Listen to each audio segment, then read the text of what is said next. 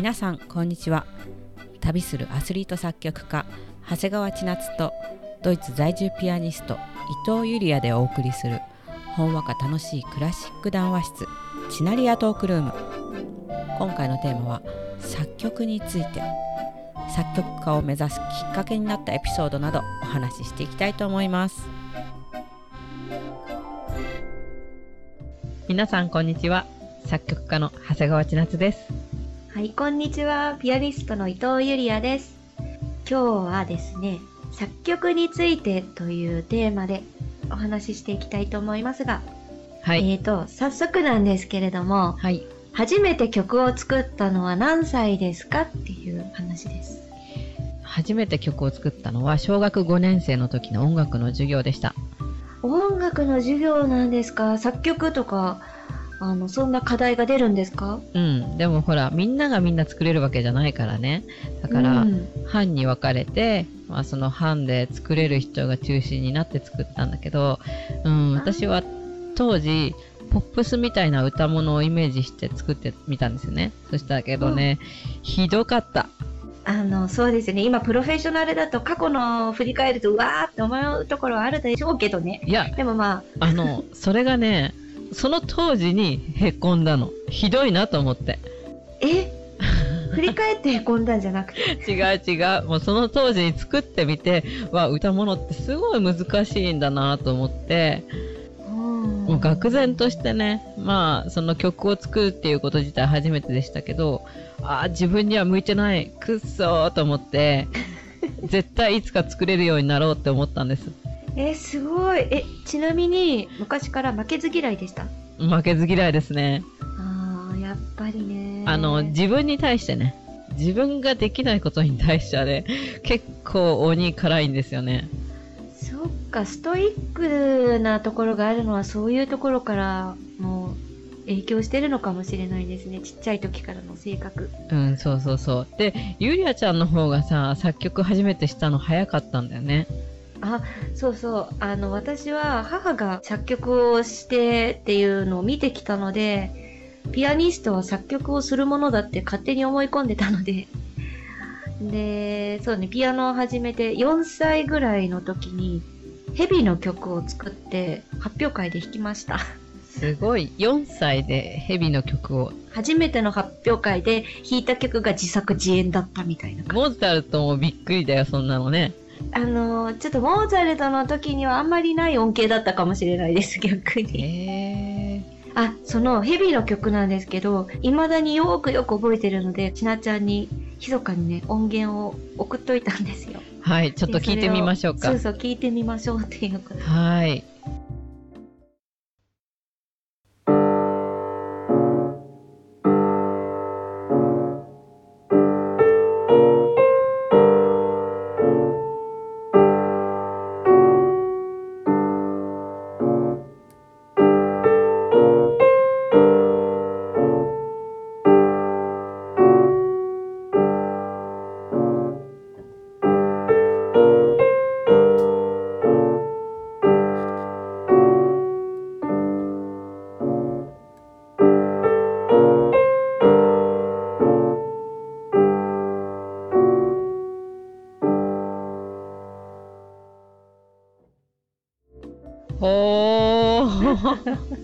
ちゃんとテーマがあってワンコードで終わりまで続いてるよねあ、なんか作曲家さん視点のコメントありがとうございます。なんかアラビアっぽい感じになってますよね。そう、ヘビ使いが、みたいな、そんな感じですよね。そうだね。あのインドのラーガにも通ずる音階を使っているし、これがまさか34歳の子が作ったとはちょっと思えないようなすごいそうですか？少女作です、みたいな。いやすごい才能を感じる曲ですねこれは。曲作りを始めた頃ってどんな過程で作ってましたか？普通曲っていうのはメロディーとリズムとハーモニーっていうこの3つで音楽が成り立ってるって言われてるんですけど私はその中のハーモニー、つまりこう和音を見つけることに執着してたんですね。曲書こうっていう前に一体どういう音が綺麗なのかなっていつもさ響きを探す遊びをずーっとしてたんです。あーわかります。うん。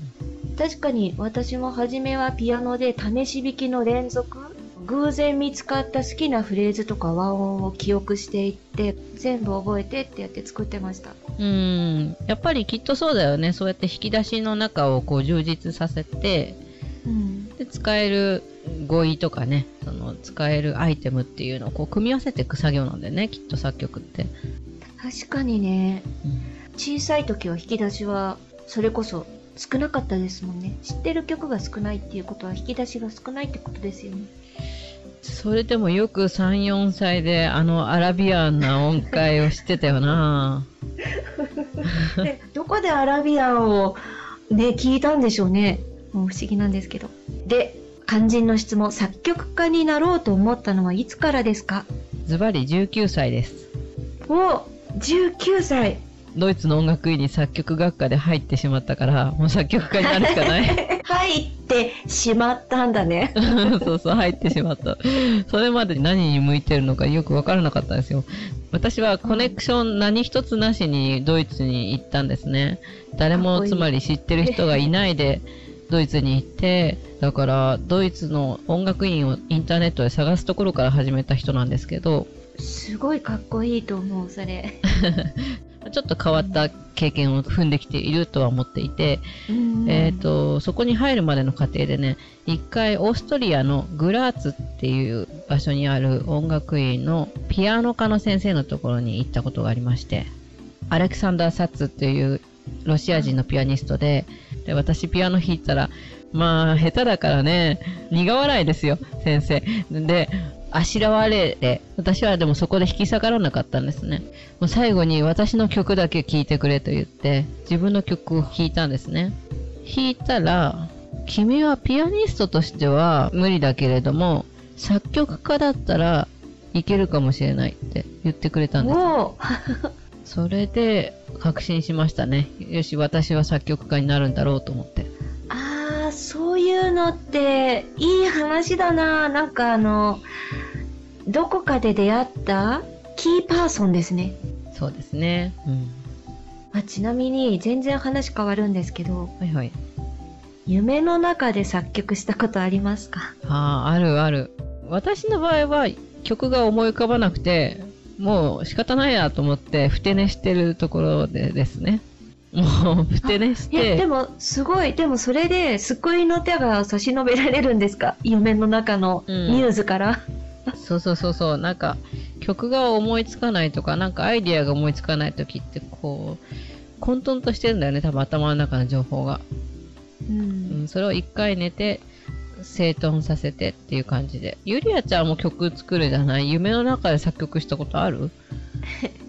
実はあるんですよ。なんか夢の中に知らないメロディーが流れてくること結構あるんですけど一番覚えてるのがこの広い森の中でっていう曲がねなぜかホルンで鳴ってて で起きてから書き留めましたそれこそ。私普段はピアノかフルートの曲しか作らないんですけれどもしかもこれ中学生ぐらいの時なんですけどうん。その時なんかホルンが急に頭の中で鳴って、なんかこんな感じで、トゥトゥトゥトゥトゥトゥトゥトゥトゥトゥトゥトゥトゥトゥみたいな。口ホルンや今ホルンの音に聞こえた？聞こえた。うん、聞こえた。そう、変前からさ。結構ホルンの音真似するのちょっと得意だったり、それ面白。隠し芸を持っていたみたいな。でね、その時のピアノの先生のご主人がホルン奏者だったんですよ、偶然。え、それで発表会で吹いていただきました。私がピアノを伴奏して、えー、すごいね。夢で作曲した曲を実際に演奏してもらっちゃうんだからね。すごい。さてさて、ここからは千夏さんに焦点を当ててお話ししていきたいと思います。はい。まず質問。作曲していて楽しいと感じる時ってどんな時ですか？頭に思い浮かんだイメージが音として具現化していくときかなおー。なんか頭の中でこう鳴ってて、こういう音、こういう音ってもう曲がバーって流れてんだよね。まあ、それを、まあ、ただ単に音に書き留めるだけなんだけど、うん、それが本当に合ってるかなと思って照らし合わせて、ちゃんとそのイメージ通りになってるなと思う時は、やっぱりちょっと嬉しくなりますね。え、すごいですね。なんかそれって楽器を使いながら作曲してるっていうんじゃないですよね。頭の中でイメージして書いたのが音に当てはめて、それで、あの、そこが、わ、合っていたっていう答え合わせみたいな感じってことですか？そう。えー、すごい それは私できないですよ。楽器で作りますから、いつも。うん、楽器の力を借りるけどね。え、じゃあ逆に作曲していて辛いなーって感じるときは？何も思い浮かばないときですね。何も思い浮かばない。あれですよね、なんかちょっと作家さんとかのイメージで、こうドラマとかでよくやってるシーン、原稿を前にして、文字一文字も書けずに頭抱えてうわーぐわーみたいな。イメージ的に。空から降ってくるまで待つみたいな感じですか？あそうそうそうそうそうそう。そうなるほどね。じゃあ作曲を言葉に表すとどう表現できますか？ちなっちゃんの言葉で。ズバリ。自分がこの宇宙の一人だって分かること。オンリーワンの花を咲かせるじゃないけど、うん、存在とか需要作りだと思っていて音をつないでいくことで自分の存在っていうのもまたそこにできるわけで。それは誰もが別に作曲でなくてもいいしね。な何でもいいと思うのはなんか詩を書いたりとか写真を撮ったりとかそういうふうに自己表現するっていうことっていうのがなんかその自分が存在するっていうことの表れだし宇宙とかね。なんかそういう存在同士をつなぎ止めてるのかなって思います。確かになんか音の力音楽の力って宇宙とかそういう天とつながっているとかちょっとそういう感覚がありますよね。うん。ちょっぴりそういうとこあるよね、じゃあ次の質問。作曲をしている時ってどんなことを考えながら作ってますか？えっと、知識よりは、その書きたい曲の内容っていうのは、どんな景色で、どんな風が吹いてて、例えばそれが柔らかいのか、刺すように冷たいのかっていう、その感覚っていうのを音に落とし込むっていうことだけ考えて作ってます。じゃあ、こう、感覚を研ぎ澄ませながら、音に変えていくっていう。ですね。うーん、すごい。じゃあ、ちなっちゃんが作曲について話しておきたい。これだけを話しておきたい3点をお聞かせください。はい、じゃあざっくり上げていきますね。うん、はい、1、曲は作るのではなくて未来から思い出すもの。未来から思い出すもの。初めて聞きましたが、どういうことでしょうか？今から曲を作ろうって思ってるっていうことは、その曲ができれば未来にあるわけじゃないですか。うん、だからそこから思い出すように頑張る。面白すぎた。ちなちゃんの発想、うん。未来の自分は一体どういう状況でこの曲を満足して聴いてるのかなって思い出すんです。うん、ちなちゃんならではのやり方ですね。うん、かもしれませんね。2番、真の音。本当の音を見つけるには心のメッセージを聞く。真の音、本当の音と言いますとまあ、大体みんな迷いなんかありますよ、どんな人も。だけど、その迷っているんだけれど、自分がいるべき場所にちゃんといるとか、やるべきことをやるとか、そういうなんかこう、魂の課題みたいなのにこう、向き合っているとね、本当の音っていうのが出てくるのかなって気がします。素晴らしいですね。あの、私がちなちゃんの曲を弾いた、ロンギング・フォー・ロマンス。はい。それ弾いたら、やっぱりあの私はちなっちゃんの曲を弾いてたんですけど出てきましたわーっと湧き起こってくるというか泉みたいに、うん、曲から。そういうのありますね多分。さてさて3点目は？はい3点目。ニーズが先か自分の意思が先かっていう話なんですけど。うん深いですね。これは職業にしているとジレンマじゃないですか？うんそうなのあの、どうしてもね、受けを狙って、こっちの方が人気が出るから、これでやろうっていう風にやって、うまくいく場合もあるけど、それはうまくいったとしても長続きしないんですよ。なるほどね。うん、その時だけのその場しのぎかもしくは偽りのことになってしまうから自分の中に何が残るのって言ったらあれ？私何のためにあれやってたんだろうってポカーンとしちゃうんだよねか。じゃあやっぱりオンリーワンの自分のカラーっていうのがあることは大事なんですね。あでも自信がすごく必要だけどねうん。これでいいんだって思い切れる自信そうですよね。でもあの、ちなっちゃんの曲を弾いたりしてたら、あ、ちなっちゃんカラーだなっていうのが、やっぱり弾いてる側としては思うので、あの、絶対カラーって存在してますよね。ここ、ここで。うんうんみんなねうん一人一人の音ってあるよね、うん。ありがとうございます。3点、素晴らしく面白い話でした。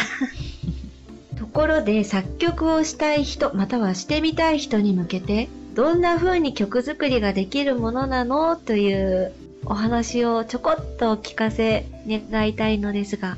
うん今はいろんなソフトとかも出てるんでそういうツールを使ってやるのはありなんじゃないかなと思いますなるほど。かそっか。私もね、なんか生徒さんが曲作りたいとか言ってたまに作らせたりしてますけど、習ってなくても自然とできちゃう子とか、勉強して作曲ができる子とかそれぞれいるじゃないですか。うんでもなんかその導入って、パソコンのソフトとかなしにどうやって導いたらいいのかなっていつも思うんですよね。ちなちゃんがもし先生だったらどういう風に教えるのかなって。なるほどえっ、とおすすめは5音音階かなこの5つだけの音を使って作曲してみようねとか言ってでリズムもあもうタンとタタしか使っちゃダメみたいな、えっと、四分符と八分符あだからそうすると、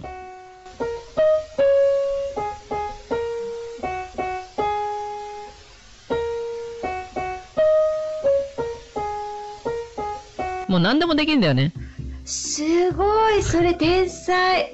ターンとタタだけで組み合わせて5音階で綺麗な曲ができちゃうってことだもん、うん。それ導入としては素晴らしいですよねまあこれはカール・オルフっていう人が言ったんだけどね。わあありがとうございますなんかちょっと得した気分に なりましたこのチナリアトークルームではい。うんじゃあ音楽のコーナーに移りたいと思いますが今日は何の曲を紹介してくださいますでしょうか？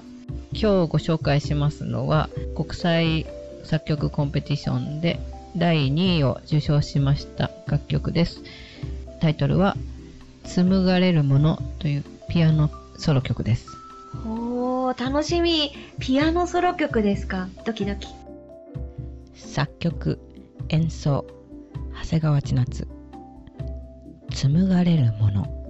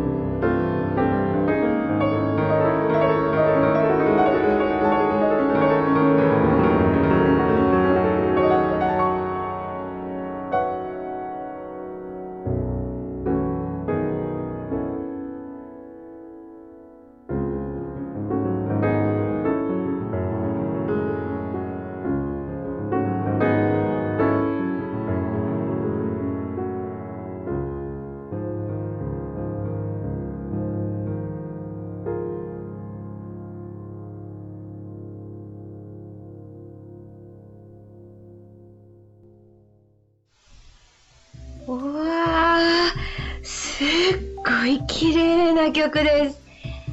もう、この広がり感と奥行き感と、3D ならぬ 4D みたいな。お4次元世界。うん。5次元世界？うわー、素敵。なんかこうね、いろんな、本当にそれこそ総合的なフランス音楽のような音色、ロシアニズムもうなんかこうあるような、なんとも言えない、こう、そしてちなっちゃん独自のカラーがあって、聞き惚れてしまいました。いや嬉しいですね。この曲は彦川祐希さんという日本画の方がいらっしゃるんですけれども、マンダラみたいなね、すごい細かいレースのような絵なんですけれども、金でね、金泥技法っていう日本古来の技法を用いて作られた絵で、でそれを見てインスピレーションを受けて描いた曲です。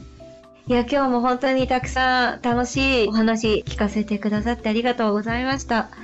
えっ、と、次回のテーマなんですけれども、いよいよね、こう、クリスマスのシーズンということで、特別企画、ドイツのクリスマスについてというテーマで、私とちなっちゃんのコラボ曲をご披露させていただきたいという企画です。番組の感想やテーマのリクエストなどがありましたら、ぜひ Twitter でチナリアトークルームを検索してコメントをください。お待ちしてます。はい。ではでは、次回もお楽しみください。それではまたねはい、ありがとうございました。ではまた。